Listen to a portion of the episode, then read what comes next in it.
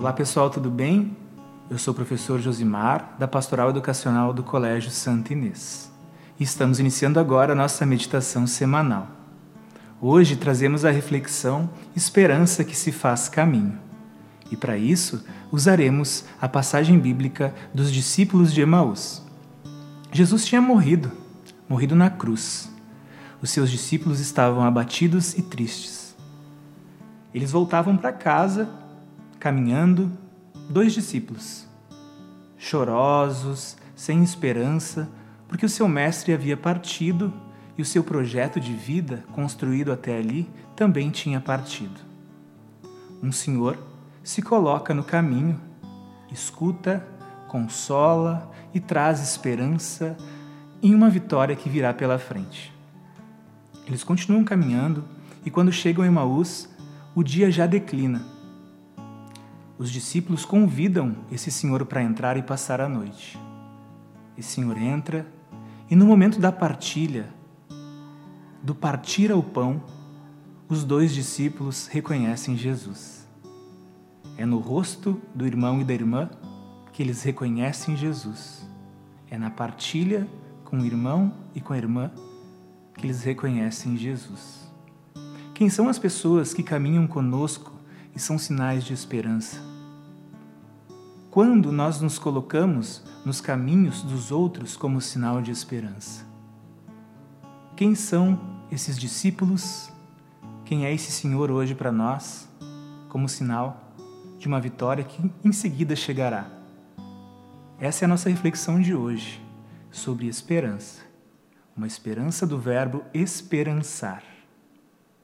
Para a meditação é importante que você escolha um espaço confortável que você consiga colocar os seus pés no chão, encostar a sua coluna e mantê-la ereta. Se você quiser usar almofadas, preparar o seu ambiente em casa, fique à vontade. Para começarmos, vamos trabalhar a respiração.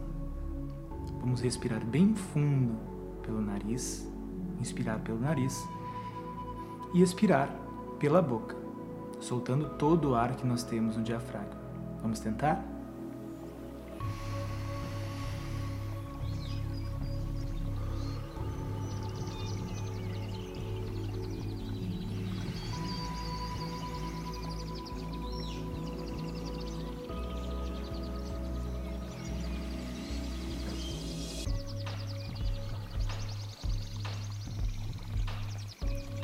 Continuando a respiração, vamos fechar os nossos olhos.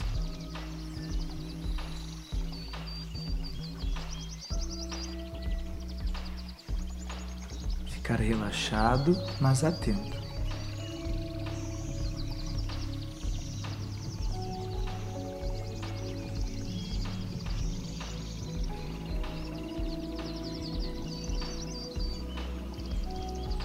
Vamos escolher uma palavra de origem espiritual.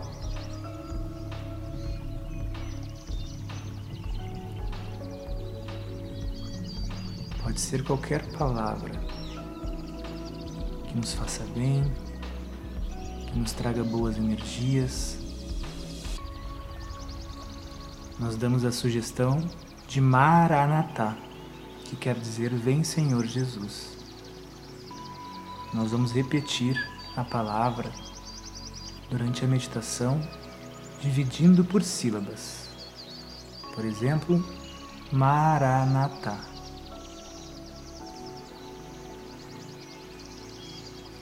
Alguns pensamentos afluirão, mas deixe-os passar. Concentre-se apenas na palavra meditada.